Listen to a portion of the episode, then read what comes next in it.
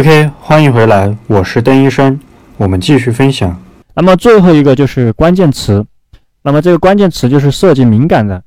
那么我们逐一来看一下，首先是这个法律相关，什么法律？就是广告法禁止的。我们看一下这个极限用语，什么关于什么世界级啊、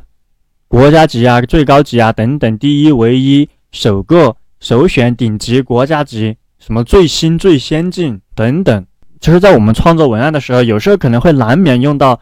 有时候可能会难免去出现这样的词汇，比如说像这个最高啊、最大呀、最新啊等等这些东西。我们这个时候，你可以把这个，比如说最高，你把这个最，你用这个字母 Z，或者说用拼音去代替，这种的话，一定程度上可以进行一个规避。然后还有什么像什么世界首发、全球首发。全网首发这些东西很多都是针对于产品的，所以说才会有这个广告法。其他的话我就不一一赘述，大家可以在这个地方呢可以大概看一下。然后呢就是这个实现用语，什么就是严谨使用，随时结束，仅此一次，随时涨价，马上降价，最后一波等等这些无确定性实现的用词。然后还是权威用词。什么严禁使用国家领导人推荐、国家某某机关推荐、国家某某机关专供、特供等国家机关工作人员名称进行宣传的用语；严禁使用质量免检、无需国家质量免检、免抽检等宣传质量无需检测的用语；严禁使用老字号、中国驰名品牌、特供、专供等等词语。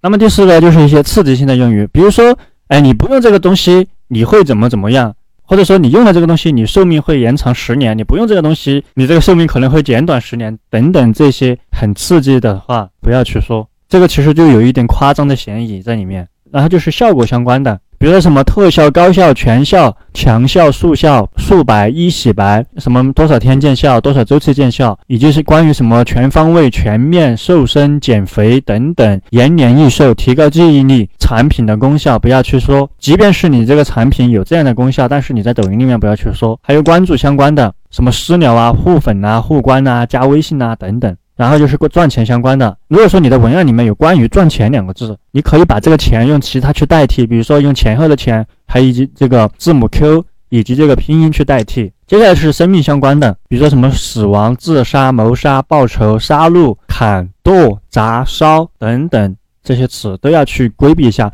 或者说你用拼音去代替。如果说你一定要用这些词的话，你就用拼音去代替，或者用其他的谐音以及相关的，但是不要出现这些东西。然后就是政治相关，什么贪污腐败、国家领导人，少去谈论这些低俗相关的，像什么装逼啊、什么马了个逼啊、